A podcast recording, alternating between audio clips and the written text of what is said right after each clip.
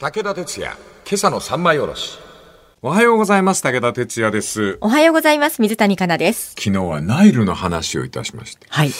ナイル川が氾濫するエリアにはかつて人が住んでなかった。でそんなことではダメだということで1970年アスワンハイダムを作りまして、その川の流れをコントロールしたわけですな、その当時のエジプト政府はね。はいこれによって電力を得、灌漑用水を得、まあ洪水を防いで、で、かつて氾濫してた川の両岸に住宅地をた建てたんですよ。はい。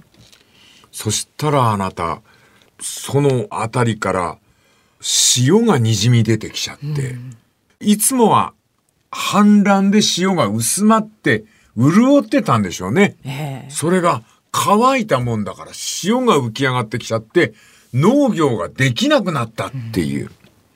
この悲劇は、かなさん、これ中国来るよ。北京って飛行場の周りあたりは歴漠よ。砂漠。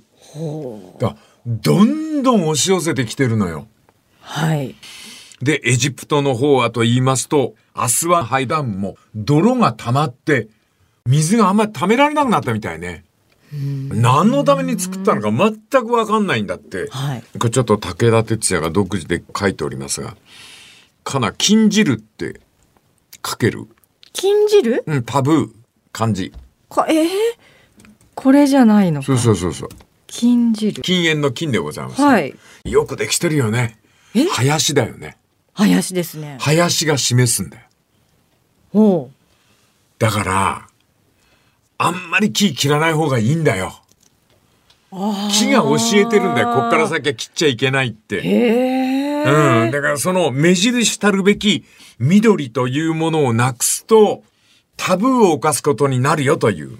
木が示す。林が示す。うはん。あ。とんでもないことを言いますけども、どうぞ、その流域の方は怒らないでくださいね。これ、去年つくづく思ったことですが、やっぱ防災マップってあるじゃん。はい。ここまで水来るよとか、全部当たってたんでしょ？ハザードマップってそうですよね。ハザードマップだ。はい。うん。ということはね、やっぱね、かなね、住んでいいとこと悪いとこあるんじゃないかな。そこを高台にしたとか、土手を高くしたから大丈夫とかって、そういう考え方やめて、あの、日本もぼちぼち、住んでいいエリアと、自然に返した方がいいエリアって、分けた方がいいんじゃないかなと思ったりするんですよね。はい今週ね、武田の結論を先に言ってしまうと、こういうことです。この間ね、あの、私、あの、そのローカル番組、福岡でやってるローカル番組で、うん佐賀の、ほら、工場から油がはい。滲み出て、あそこをね、私が訪ねるっていう農家の方をええ、そういう番組やったんですよ。はい。もう一生懸命ね、あの、掃除とかして、してらっしゃるけど、もう皆さんお墨にならないみたいな。油の染み込みが激しくて、で、あんだけ時間が経って一生懸命あの拭いてらしたけど、ちょっと匂い強いのね。残ってますか？4ヶ月経ってもだよ。そのお百姓のおかみさんと話したんだけどね、あナイル川を思い、その時に思い出したの。あのね、そこで洪水がよく出るっていうのはもう有名だったんだって。おおだから昔は農家の家の屋根の上には小舟が必ず乗っかってたんだって。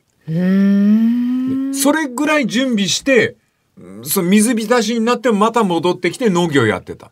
なんでかっつったら、米の取れ高がいいのよ。うん上流から、いい土運んでくるんだよ。で、その、本当に申し訳ないけど、そういうところに静かだからって言って、工場を置いたっていうのが、な、その工場の方もすごいしっかり後フォローなさってるみたいですけども、なんかね、これは建てていいけど、自然環境ゆえにここは建ててはいけないとか、ここに住んでいいけども、ここは住んでいけないとか、そういうエリアの、こう、見抜く力っていうのは、ぼちぼち日本もはい。そうガツガツ宅地造成やるんじゃなくて、ぼちぼち自然に返すべきところは返していった方があの、金鶴の金にふさわしく、はい緑を残しつつ、緑が示すものに黙って従うという、それが、やっぱりタブーを犯さないっていう最高の方法なんじゃないかな。いやー、今日は結構綺麗にまとめたね。今、ち ちょっと、うっとりしたんですが。自画自賛ですね。うん、そう。さっと終わろうかなと思ったんだけど、ディレクターの方から小さく指を開いて、もうちょっと伸ばせ。これがね、言葉が出尽くしてて、あ、あ、ちょうど今いい時間になりましたね。愚痴喋ったところでドンピタ時間ない。はい、本日お時間でございます。この続きまた明日のまな板の上で。